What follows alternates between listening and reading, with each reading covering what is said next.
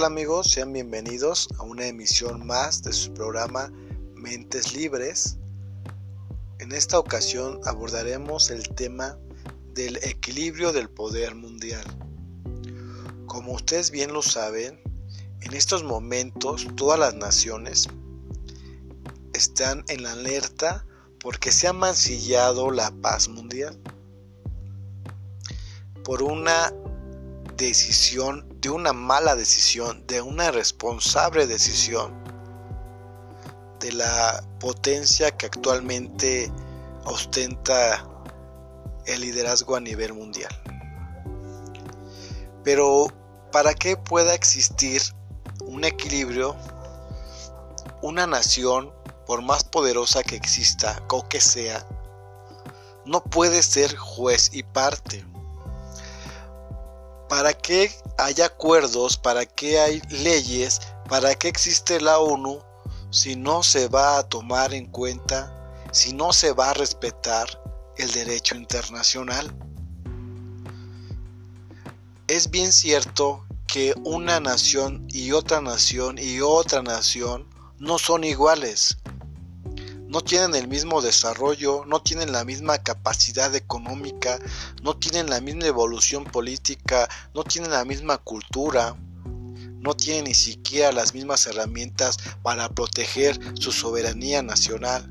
Pero no por ello, no porque no sean capaces de defenderse por ellas solas, llegue otra nación como en la escuela, como el mandón, como la ley de la selva, que venga y apedree a una nación que no se pueda defender.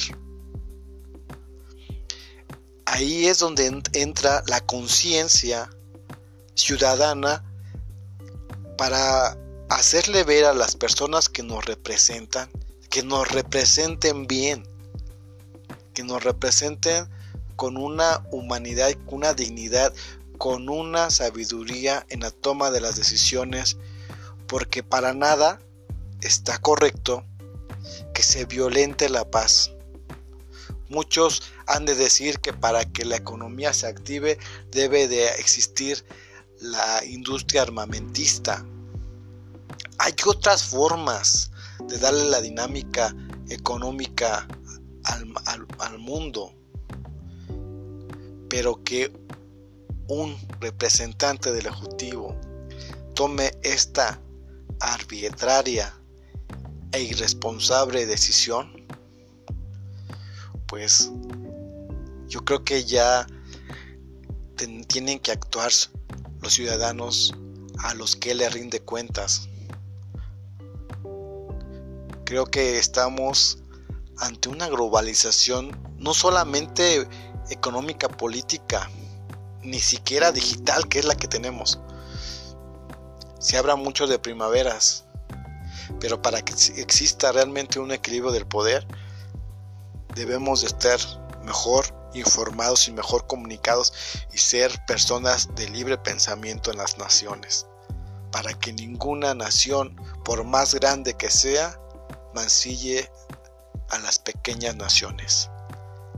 Los invito a pensar.